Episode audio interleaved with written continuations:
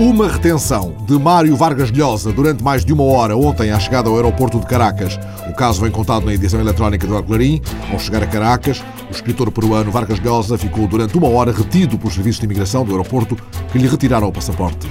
O incidente foi explicado por Rocio Guijarro, diretora do Centro de Divulgação do Conhecimento Económico para a Liberdade, que convidara Vargas Llosa para uma conferência. Aí havia como um comando militar de comissários e tal que lhe disseram que lo a acompanhar por segurança ao hotel, coisa que não vamos a permitir porque eu vine a buscarlo, ele é meu invitado. A edição eletrónica do Clarim reproduz ainda o noticiário televisivo no qual são citadas apreciações do ministro venezuelano da Cultura sobre Vargas Llosa, a quem considera um ex-intelectual. Um senhor como Vargas Llosa ha perdido sua condição de intelectual. É um ex-intelectual. Nós estamos construindo e ele tratando de destruir.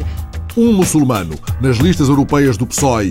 Mohamed Hazaf é o primeiro muçulmano a integrar as listas do PSOE à Europa, em 31º lugar. No vídeo que hoje vem na edição eletrónica do El Mundo, Hazaf surge a explicar o que significa Europa a 20 marroquinos numa localidade perto de Madrid. Olá, meu nome é Mohamed Azahaf, sou filho de imigrantes marroquíes y voy como candidato por el PSOE, por el Partido Socialista Obrero Español, a las elecciones europeas. Azaf nasceu em Tanger há 33 anos, filiou-se em 2000 no PSOE. Por agora, apenas os pouco mais de 103 mil marroquinos com nacionalidade espanhola podem votar nas eleições europeias. Outro meio milhão deve esperar pelas próximas eleições municipais, caso corram bem as negociações entre Espanha e Marrocos para a aprovação do convênio da reciprocidade. O PSOE tem muito claro que lutar contra a discriminação é uma das virtudes de um bom partido que aspira a gobernar y que en este caso gobierna en el Estado la Nación.